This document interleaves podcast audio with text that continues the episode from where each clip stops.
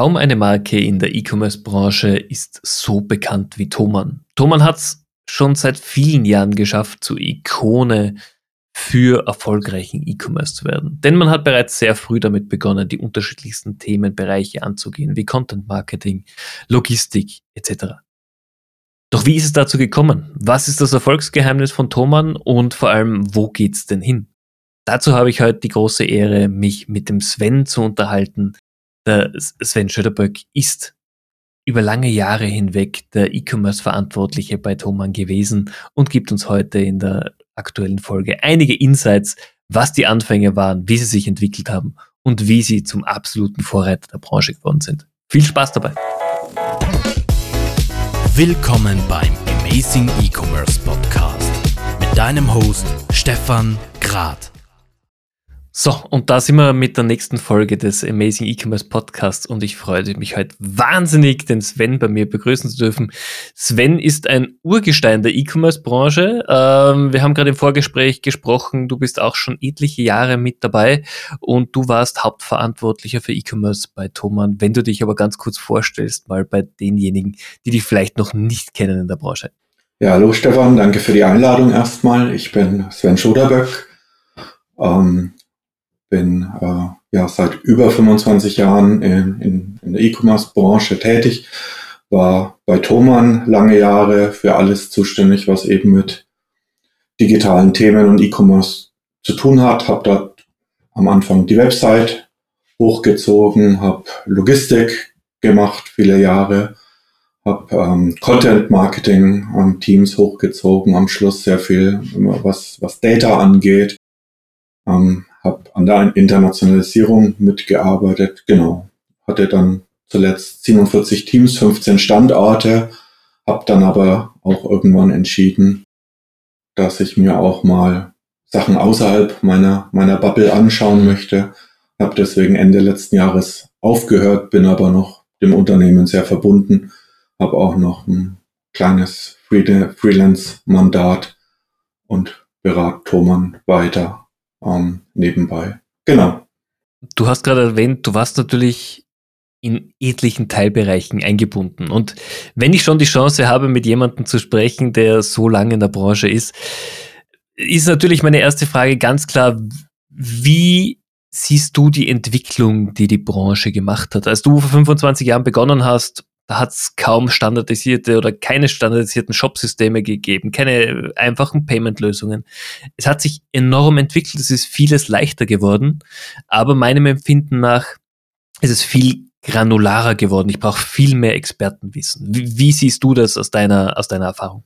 Genau, da hast du schon einen wichtigen Punkt gesagt. Also ähm, E-Commerce hat natürlich einen, einen, einen Höllenritt durchgemacht in den letzten 25 Jahren. Wir haben vorhin im Vorgespräch schon drüber gesprochen, dass ganz am Anfang war sogar der Begriff E-Commerce so ein bisschen verpönt, weil alles halt ein bisschen ähm, akademisch war. Alles im Internet sollte kostenlos sein.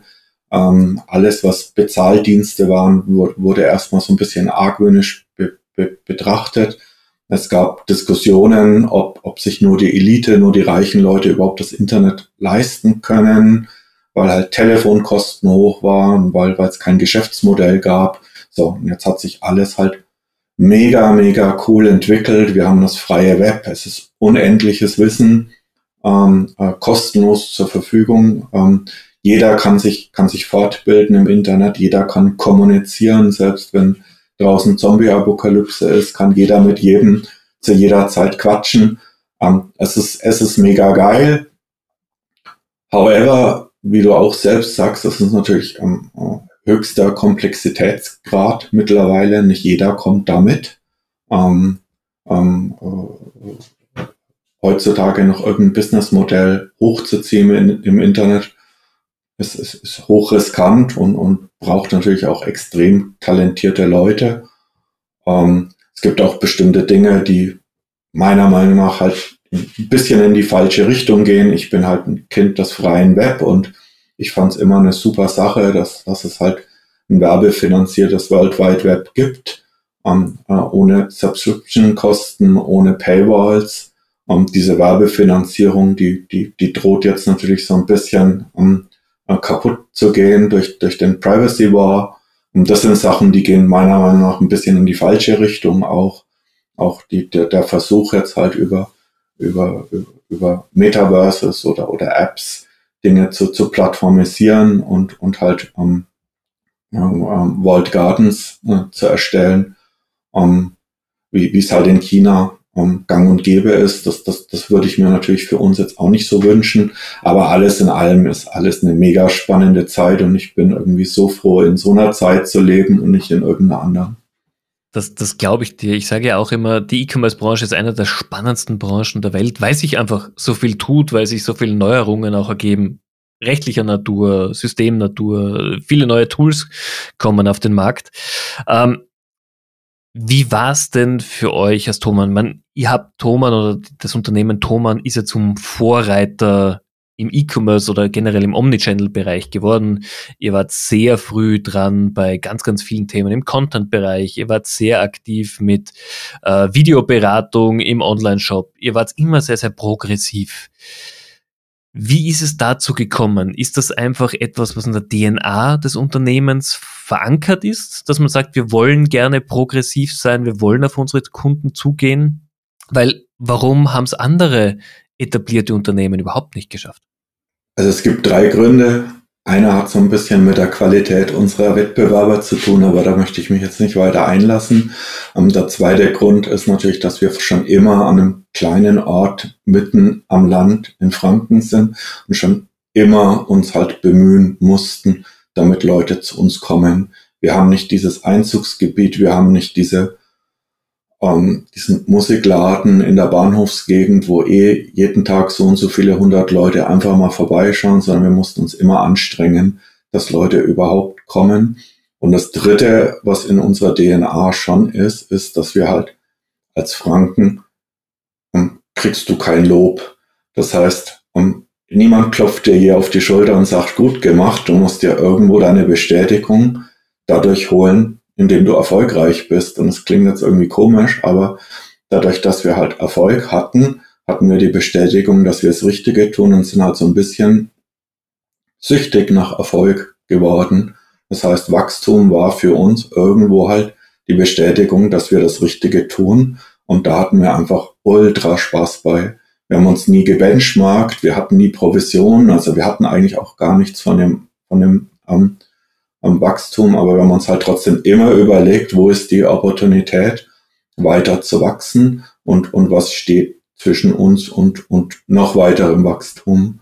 Und so ist es halt passiert, dass wir halt gemerkt haben, okay, für uns gibt es Opportunitäten außerhalb unseres Einzugsgebiets, wenn wir äh, E-Commerce machen, wenn wir unsere Waren im, im Internet präsentieren, dann haben wir gemerkt, okay, es gibt Opportunitäten, wenn wir halt das Logistik-Game mitspielen, eigene Logistik hochziehen, ähm, Next Day Delivery ähm, hinkriegen, alle Ware konsolidieren auch, dass alles in ein Paket passt. Und dadurch haben sich wieder Opportunitäten ergeben, halt ins Ausland zu gehen, weil wir hatten Riesensortiment, sofortige Verfügbarkeit, konnten alles konsolidieren in einer Schachtel, waren also halt auch dem, dem Wettbewerb im Ausland um, einfach eine Nasenlänge voraus. Um, und genau, was, was du mit Content angesprochen hast, war halt so ein bisschen ein Kompromiss. Ich habe halt damals gemerkt, dass ich halt keinen Tech-Krieg gegen Amazon oder Google oder irgendwen gewinnen könnte. Ähm, ich habe die Website bis 2008 alleine entwickelt.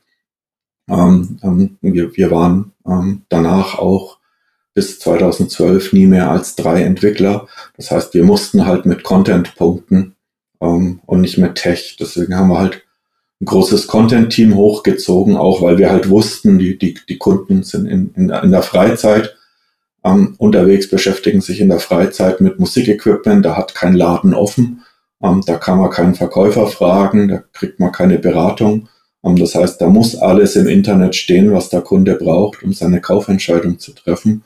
Und deswegen haben wir halt eine Menge Content-Teams hochgezogen, haben ein paar Tochterfirmen gegründet, die Content machen, haben ein ganzes Netzwerk an Musikerplattformen hochgezogen, die halt alle dann so ein bisschen halt an Thomann weitergeleitet haben und die, die Musiker halt informiert, entertained haben, ähm, wo sich die Musiker unterhalten konnten, weiterbilden konnten.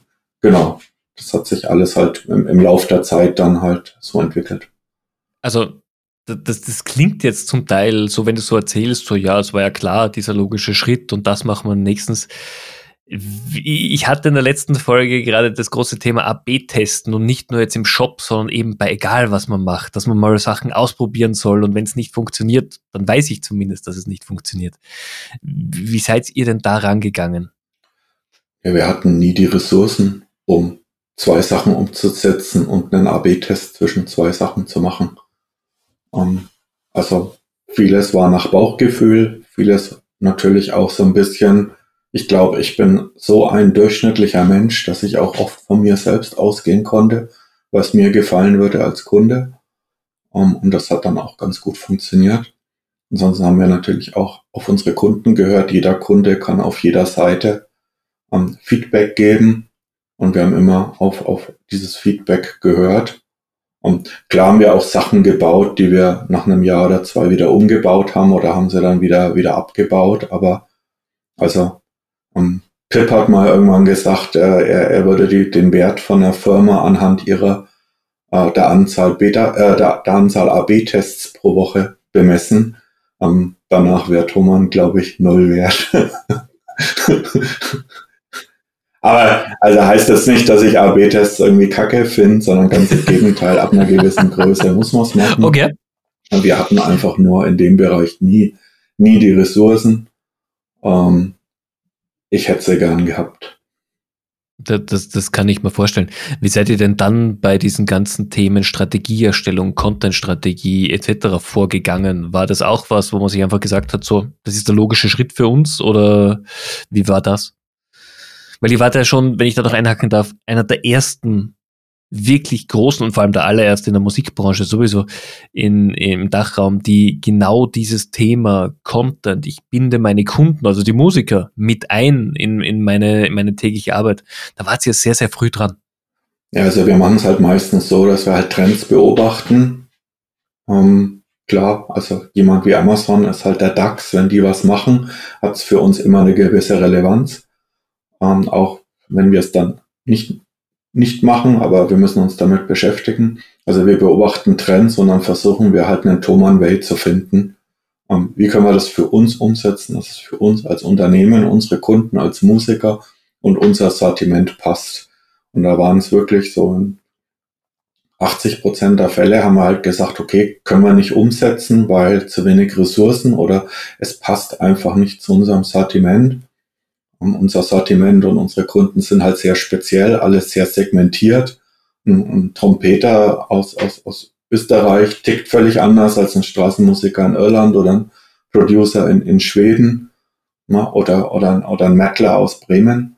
Ähm, die, das sind, sind unterschiedliche Charaktere, trotzdem müssen wir die alle auf unserer Website ansprechen. Der, der 18-Jährige, der, der eine Punkrock-Band will, Genauso wie der 70-Jährige, der wieder ähm, anfangen möchte zu musizieren.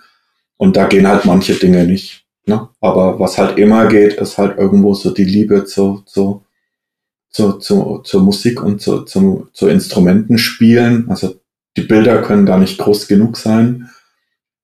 Und natürlich macht Audio Sinn, natürlich macht Videos Sinn, natürlich macht ein bisschen um, um, Rock'n'Roll-Feeling immer Sinn. Genau, das, das, das haben wir halt ähm, versucht so zu spielen, weil es unsere Kunden gemocht haben. Ähm, das ging auch bis zu einem gewissen Punkt, ging das super. Dann kam halt so ein bisschen äh, Mobile First. Die Leute sind mit immer weniger Aufmerksamkeit und immer kleineren Devices gekommen. Die nächste Generation tickt anders als die Generation vorher. Da musste man ein bisschen mehr drüber nachdenken, wie wir es jetzt richtig machen. Aber da waren eigentlich trotzdem auch unsere Kunden immer ähm, sehr nachsichtig mit uns und haben auch krasse Änderungen immer gut aufgenommen. Wichtig ist halt, dass wir, dass man die, die Änderung in, in, in kleinen Häppchen bringt und nicht zu krass. Ja, definitiv. Also ich glaube, wenn man die Kunden verschreckt durch komplettes Redesign regelmäßig, das, das möchte man sich selbst, der Marke und dem Kunden nicht antun. Das macht gar keinen Sinn. Okay.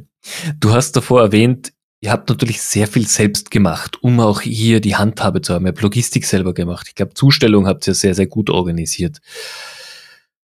wir erleben ja in der E-Commerce-Branche dass so in Wellen. Äh, eine Zeit lang versucht man, die wichtigen Themen in-house zu bringen. Danach kann man gar nicht schnell genug wieder outsourcen, dann ist wieder in-house bringen. Momentan erlebe ich es gerade wieder, dass viele Unternehmen versuchen, die wichtigen Themen in-house zu bringen.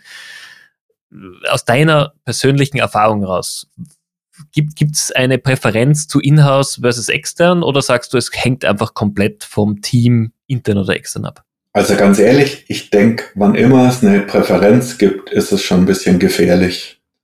Also Ziel sollte eigentlich immer sein, beide Optionen zu haben und in jedem Fall beides ordentlich abzuwägen und in jedem Fall auch beide, auch die Entscheidung wieder ändern zu können, ohne halt um, in, in, in einem Tal von Abhängigkeiten zu stecken.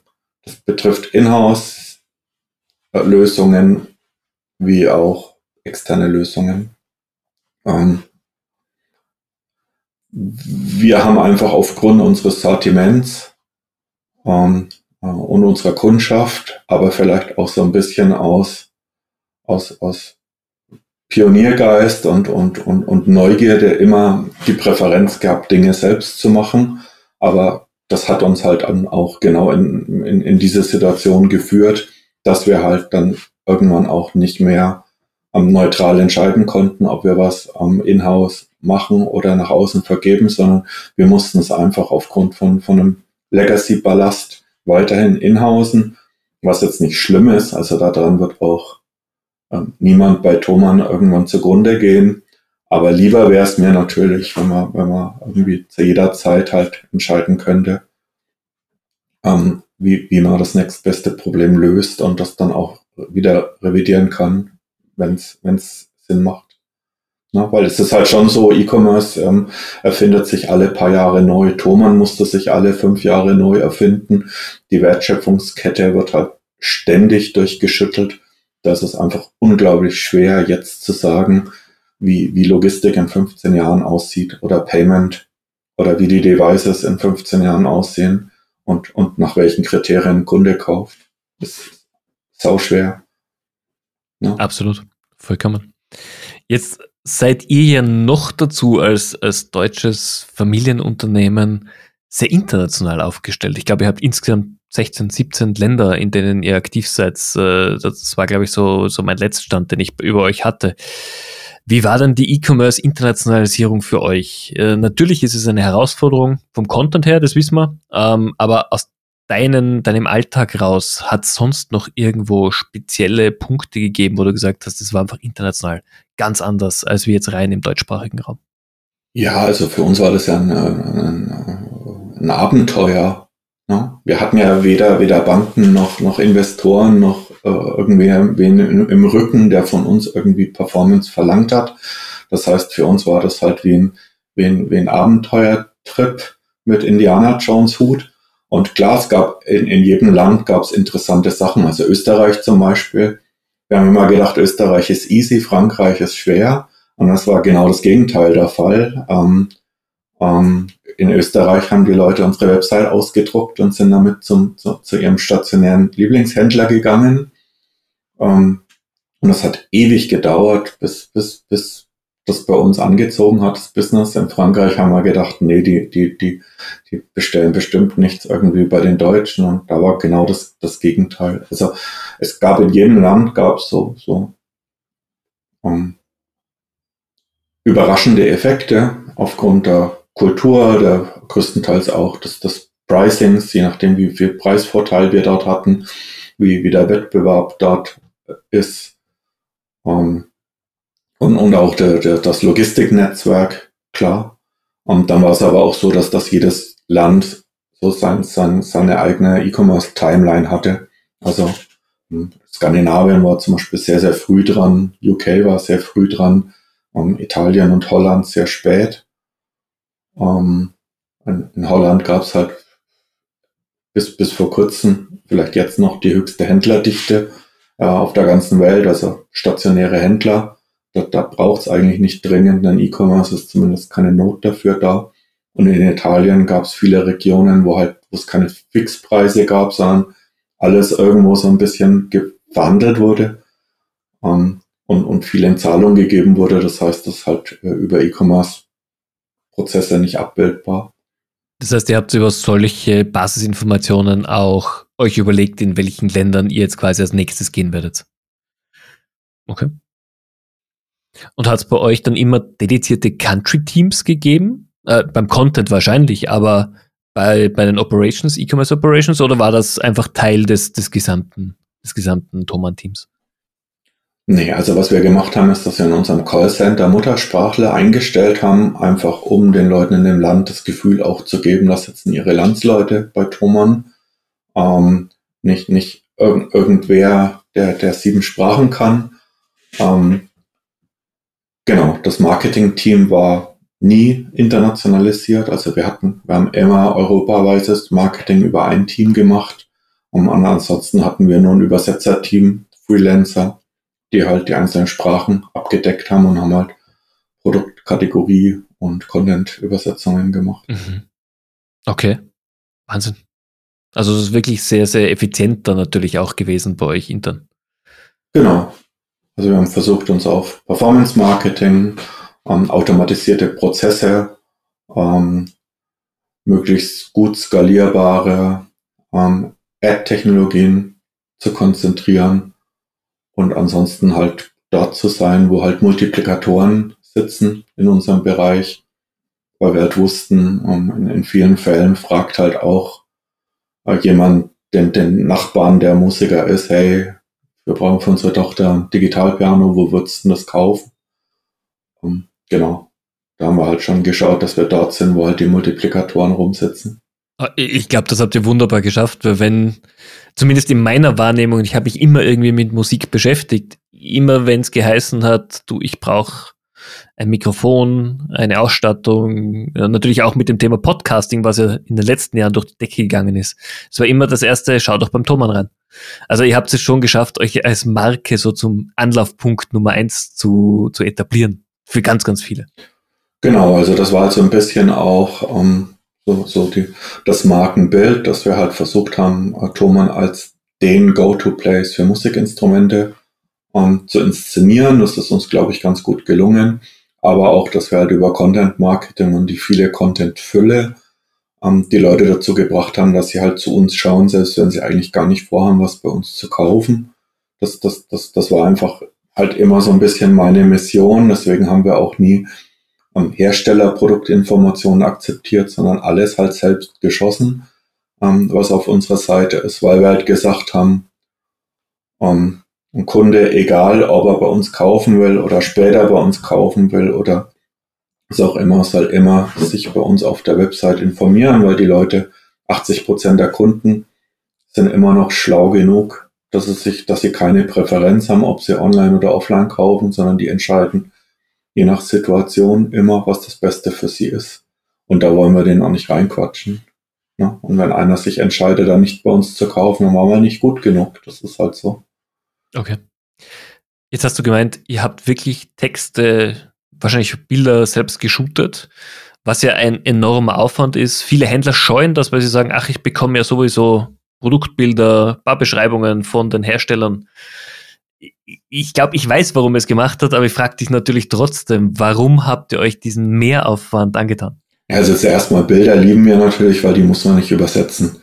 Ähm, und viele unserer Produkte sind halt irgendwo auch so ein bisschen ähm, visuell relevant.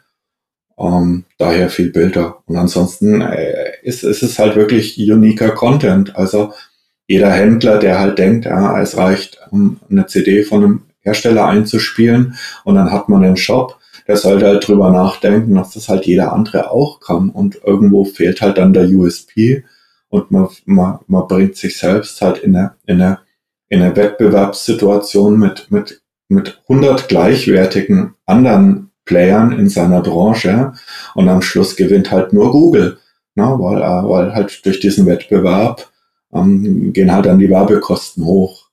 Das heißt, wenn ich habe ja nichts dagegen, Herstellerinformationen einzuspielen, aber dann muss man halt überlegen, was, was man sonst noch an USPs bieten kann. Na, vielleicht vielleicht schaffe schaff ich es, die schnellste Website zu haben oder, oder die, die, die besten ähm, Payment-Konditionen ähm, oder, oder, oder äh, Sortiment, was es sonst nirgends gibt. Aber wenn das alles auf mich nicht zutrifft, ähm, wa warum gibt's mich dann? Ähm, also ich glaube, das sollte mittlerweile bei jedem im E-Commerce schon angekommen sein, dass das Internet halt irgendwo auch so zum Teil seine eigenen Kinder frisst und, und dass halt die Wertschöpfungskette halt Tag ein, Tag aus ein Stück effizienter getrimmt wird. Und wer halt keinen Beitrag leistet, kriegt halt auch nichts davon ab. Das ist, na, es ist, es ist, es ist schade für, für, für die ganzen Player, die alle irgendwo halt auch ihre, ihre Leidenschaft vielleicht zum Business gemacht haben und, und, und für, für, für Mitarbeiter zu verantwortlich sind und, und, und, und alle täglich ihr Bestes geben, aber darauf nimmt halt irgendwo auch ähm, so, so eine Plattform wie Amazon zum Beispiel keine Rücksicht, wenn die die, die Chance haben, ähm, deine Marge ein, einzuverleiben, dann tun die das. Definitiv. Gibt es irgendein Feature, das dem E-Commerce momentan noch fehlt, wo du sagst, ach, das, das hätte ich schon ganz, ganz lange ganz gern? Also was mich ein bisschen wundert, was sich nie wirklich richtig gut durchgesetzt hat, sind halt wirklich schlaue Produktvergleiche. Also dass ich wirklich, um, wenn, wenn ich mehrere um, Optionen, gleichwertige Optionen zur Verfügung habe, dass ich die vernünftig vergleichen kann, ohne halt einen, einen, äh, einfach eine riesen Tabelle vor mir zu haben. Ähm, das passiert mir zum Beispiel auch häufig, dass ich bei Amazon abbreche, weil, weil, weil, weil ich mir jetzt gerade die Mühe nicht machen möchte, von 20 möglichen Optionen mir eine auszusuchen. Ähm, was, was, was mir persönlich ein bisschen fehlt. Und ansonsten ähm, wundere ich mich, dass es so lange dauert, dass das Live-Shopping ähm, auch zu uns kommt. Aber eigentlich finde ich schon ganz cool. Ähm, und in China ist es ja wirklich groß. Ähm, und ja. Glaubst du, oder wird das was sein, was für euch bei Thomann relevant wird? Wahrscheinlich schon, oder? Ich denke schon, ja. Und, und ja, und ansonsten glaube ich fest an AR, also nicht VR, sondern AR. Ich denke, da gibt es eine Menge Anwendungen, die tatsächlich auch wirklich Sinn machen. Ähm, und würde mir auch wünschen, wenn, wenn, wenn das fester Teil von E-Commerce werden, werden würde. Wie siehst du die Themen Web 3.0, Metaverse, was wir ja früher schon mal als Second Life vor 15 Jahren mal gesehen haben in der Ursprungsversion. Wie, wie betrachtest du das? Also, ich sehe noch überhaupt keinen Grund, warum irgendwer da draußen sein Leben nur in einem Metaverse verbringen sollte. Ähm, also, ich, ich verstehe total, ähm, wenn irgendwann mal irgendwo ein ein Kid aus dem Ghetto sagt, ähm, hier, mir geht's hier nicht gut, irgendwie, ähm, ähm, ich, ich verbringe meine Zeit lieber irgendwie in World of Warcraft, weil da bin ich Magiker, irgendwie Magier Stufe 59, hab was erreicht, kann was, bin wer, ähm, dass, dass die Leute lieber irgendwo in, in einer künstlichen Welt Zeit verbringen, als in der echten. Das kann ich mir vorstellen. Momentan fehlt mir aber irgendwo das, das Gefühl dafür, warum das nur eine Welt sein sollte und erst recht, warum das nur die vom Markt sein sollte. Ähm, ich kann mir viele, viele Situationen vorstellen, wo, wo ganze Economies in, in einem Metaverse entstehen können, wo, wo hunderttausende Menschen in einem Metaverse arbeiten, Geld verbringen, äh, verdienen, viel, viel, viel Zeit verbringen, kann ich mir alles vorstellen. Ähm, aber ich sehe es jetzt noch nicht, dass es irgendwie so eine Entweder-Oder-Frage ist oder dass wir da alle sein müssen, um, sehe ich, sehe ich jetzt nicht. Und alles andere ist so ein bisschen irgendwie eine Anhäufung von Buzzwords. Also ein Metaverse würde auch ohne NFTs funktionieren und ähm, äh, deswegen ist es auch kein Web 3.0, ähm, sondern es, es ist halt ähm, eine künstliche Welt wie, wie Minecraft oder Second Life, nur halt vielleicht noch cooler. Ähm, genau. Okay. Nein, bin ich, bin ich ganz, ganz bei dir. Ich würde gerne jetzt zum, zum Ende der Folge hin noch dir ein paar Fragen stellen, die ich ganz gerne meinen Gästen stelle, um sie ein bisschen besser auch kennenzulernen. Und äh, die, die allererste, die ich dir stellen möchte, wird eine sehr, sehr einfache für dich sein. Wie kaufst denn du tatsächlich persönlich ein? Bist du Hardcore-E-Commerce-User? Bist du ein Mix aus Offline und Online? Wie, wie also normale Besorgungen kaufe ich nur noch online, weil ich es mir weder aufschreiben noch merken möchte. Um, alles andere entscheide ich um, situationsbedingt, kaufe aber immer mehr offline. Aus, aus, aus, okay. aus, äh, vielleicht, äh, da komme ich mal raus, gründen, gründen. Also kann in zwei Jahren schon wieder anders sein. Gibt es irgendwas, was du heutzutage noch sagst, das würdest du nicht online kaufen? Ja, also Möbel finde ich fürchterlich online zu kaufen zum Beispiel. Ähm, Brillen auch. Das ist auch ein ganz schwieriges Business, glaube ich. Also mich wundert es immer noch, dass Mr. Specs so groß geworden ist und diese Relevanz am Markt mal hatte. Ja. Also ist auch nur wie ich tick. Es gibt Leute, die ticken völlig anders und es gibt auch Leute in, in ländlicheren Gegenden oder Gegenden mit anderen anderen Alternativen als, als ich habe, aber ich, ich, wohne in einer großen Stadt, krieg hier theoretisch alles. Und na, trotzdem kaufe ich aus Bequemlichkeit extrem viel, viel online. Um, ähm, aber manches halt würde ich, würde ich jetzt auch nicht kaufen. Ich, ich, also ich bin auch kein Zurückschicker. Also ich kaufe nur Sachen, bei denen ich mir sehr, sehr sicher bin, dass ich sie behalte. Insofern kommen auch manche Sachen halt für mich nicht in Frage um online zu bestellen, weil es mir viel zu aufwendig wäre, die wieder zurückzuschicken. Also ein guter Online-Kunde, sozusagen.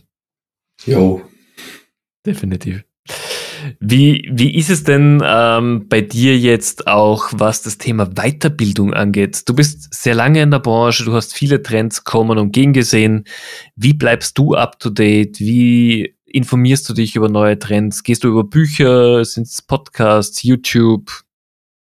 Was ist bei dir der, der präferierte Weg? Ich mache es immer anders, je nach Laune, ähm, weil ich auch ein Typ bin, der immer alles, was er macht, ein bisschen übertreibt. Also muss ich es dann auch, auch früher wieder ändern.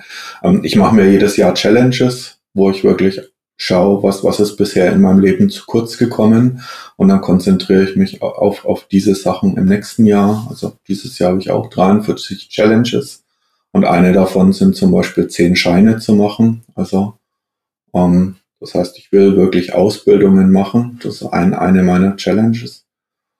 Ähm, ich habe letztes Jahr sehr viel Podcasts gehört, da kann man auch unglaublich viel lernen, habe viel für YouTube ähm, Tutorials geschaut. Dieses Jahr habe ich ähm, LinkedIn Learning für mich entdeckt, was ich auch klasse finde. Habe da sehr viel gemacht. Ähm, will aber jetzt auch wieder, wenn es geht, halt tatsächlich ähm, Schulungen machen. Ähm, Fun Fact, im April mache ich einen Gabelstaplerschein, weil der stand auch schon seit über 20 Jahren auf meiner Bucketliste. Ähm, genau. OKR Master will ich machen und so Sachen. Genau. Und ansonsten alles andere, es hat so ein bisschen mit, mit Neugierde zu tun. Ja, also mein Dunstkreis und ich, wir slacken uns halt gegenseitig, wenn irgendjemand was Interessantes entdeckt. Und wir quatschen halt die ganze Zeit über halt Tech und, und, und, und Nerd-Themen. So bleibe ich halt so ein bisschen auf, auf dem Laufenden, wobei ich schon auch mag, dass, dass mir auch manche Sachen durchflutschen, die mir früher nie durchgeflutscht werden, weil es einfach alles unglaublich schnell ist gerade. Ja. Ich, ich glaube, gerade mit so vielen Kanälen, es kommen einfach viele neue Ideen auch auf einen zu. Man muss ein bisschen priorisieren, womit beschäftige ich mich denn noch oder was geht denn überhaupt noch in den Alltag rein. Okay, passt. Ja, finde find ich gut. Vor allem das mit den Ausbildungen finde ich, finde ich bewundernswert. Das ist immer sehr, sehr, sehr, sehr gut, wenn man selber auch am Zahn der Zeit bleibt und einfach schaut, sich in den unterschiedlichsten Bereichen weiterzuentwickeln. Was ist denn deine persönliche Superkraft? Also ich habe vorhin ja schon erwähnt, ich bin, äh, glaube ich, so ein Durchschnittsbürger, dass ich eigentlich auch das beste Testimonial für alles bin. Ähm, Ansonsten glaube ich, dass, ähm, dass ich eine Fähigkeit habe, immer irgendwo so ein bisschen in meiner heilen Welt zu leben und immer drüber nachzudenken, was zwischen mir und meiner heilen Welt liegt und mich darauf zu konzentrieren, genau die Sachen zu ändern oder zu verbessern, die zwischen mir und eben meiner Vision liegen. Ähm, und da glaube ich auch, habe ich es geschafft, die Leute mitzunehmen, ähm, die mir dann auch da gefolgt sind. Das ist mal eine, eine sehr, sehr positive Superkraft, würde ich sagen. Die, die braucht jeder, weil es passiert genug Blödsinn da draußen. Man muss sich selber in einer, in einer guten, guten Umgebung wiederfinden. Sonst brennt man irgendwann aus. Die heile Sven-Welt. Letzte Frage, natürlich eine E-Commerce-relevante. Wie bist du als Privatperson mit deinen Weihnachtseinkäufen? Bist du jemand, der schon im Oktober alle Geschenke hat oder wie viele Männer am 23.12., der noch panisch nach dem ein oder anderen Geschenk sucht? Also zum Glück kümmert sich bei uns meine Frau um fast alle Geschenke. Das heißt, ich brauche nur ganz wenig. Und meistens habe ich vorher eine Idee und kümmere mich auch rechtzeitig drum, dass die Sachen dann hier im Schrank rumliegen. Aber es ist sehr wenig. Okay. Aber du bist strukturiert genug, dass du schon weißt, was es sein soll. Ja, ja, so halbwegs. Hätte mich jetzt auch gewundert, wenn du gesagt hättest, du bist wirklich jemand, der am 23. panisch an der Tanke steht, um irgendwas noch zu kaufen. Das, so hätte ich dich nicht eingeschätzt. Äh, Gab es schon Zeiten, da habe ich das auch gemacht. Okay. Gab schon. Sven, vielen herzlichen Dank für dieses Gespräch. Es war mega spannend, mit dir zu plaudern. Ähm, ich habe noch eine allerletzte Frage. Jetzt sind wir im, im März 2022. Es hat sich die E-Commerce-Branche in den letzten zwei Jahren natürlich enorm beschleunigt, enorm viel getan. Schauen wir mal in den Dezember 22. Was glaubst du, wird uns in der Branche an ein oder zwei Trendthemen übers ganze Jahr hinweg beschäftigen? Ich denke, dass die Disruption schon weitergeht und dass auch ähm, bei vielen Unternehmen die Zahlen dieses Jahr nicht so rosig ausschauen werden, weil sie einfach auf, auf, auf der Welle waren die letzten zwei Jahre und jetzt wieder so ein bisschen mit der Normalität des Lebens konfrontiert werden. Und dazu kommt halt der Shit mit ähm, Krieg, Rohstoffmangel, Logistikprobleme, Arbeitskräftemangel. Das sind alles Dinge, ähm, die man nicht so leicht wegstecken kann. Also ich, ich hatte vor einem Jahr oder so gewettet, dass wenn, wenn, wenn Corona vorbei ist, dass, dass die Menschen ihr Handy wegwerfen, sich die Klamotten vom Leib reißen und tanzen und Facebook deinstallieren und alles. Aber ähm, ich glaube, das wird nicht passieren. Insofern kann ich dir jetzt auch keinen E-Commerce-Trend sagen, ähm, bei dem ich denke, dass der sich dieses Jahr irgendwo manifestieren wird. Ähm, ich, ich denke, es, es wird so ein bisschen äh, konsolidieren, Wunden lecken, ähm, nach vorne schauen, ähm, E-Commerce für die nächsten fünf Jahre aufbauen, ähm, keinen Trend verpassen, der dann noch so kommt ähm, und, und, und, und auf Sicht fahren sein. Ich glaube, es werden die Zeiten auch kommen für wieder Basisarbeit, dass man sich wirklich auf Optimierung und internen Know-how-Aufbau konzentrieren wird und äh, einfach, um, wie du sagst, auf die nächsten Jahre erfolgreich zu sein. Genau. Ich denke auch, dass unglaublich viele Projekte gerade auf Halt sind bei vielen Firmen, die aber auch trotzdem zwingend notwendig sind und dann wieder aufgenommen werden müssen. Dann äh, kann ich mir auch vorstellen, dass schon allein halt dieses, dieses Homeoffice-Thema viele Unternehmen jetzt erstmal irgendwo beschäftigt. Ähm, dass die einen Weg für sich finden, irgendwie damit umzugehen, dass Leute remote sind, auch agiles Arbeiten und New Work in Unternehmensstrukturen reinzubringen. Das sind ja alles Themen, die binden unglaublich viel Ressourcen und Zeit. Da bleibt erstmal gar nicht so viel Zeit für, für normales Business übrig. Ja, stimmt. Definitiv. Sven, vielen lieben Dank für deine Zeit. Es war mega interessant. Wenn jetzt jemand da draußen Dinge gehört hat, über die er sich mit dir unterhalten möchte, ist wahrscheinlich LinkedIn der beste Weg, um sich mit dir zu vernetzen? Genau. Connectet mich auf LinkedIn, schickt mir nette Smileys, schicke ich nette Smileys zurück und alles wird gut. Wunderbar. Sven, herzlichen Dank. Danke dir auch. Liebe Zuhörer. Vielen Dank. Danke. Ich hoffe auch für euch war es eine, eine spannende Session, einige Insights in, in die Entstehung vom E-Commerce-Vorreiter Thomann. Und ich freue mich schon auf die nächste Session mit euch in der kommenden Woche. Bis bald.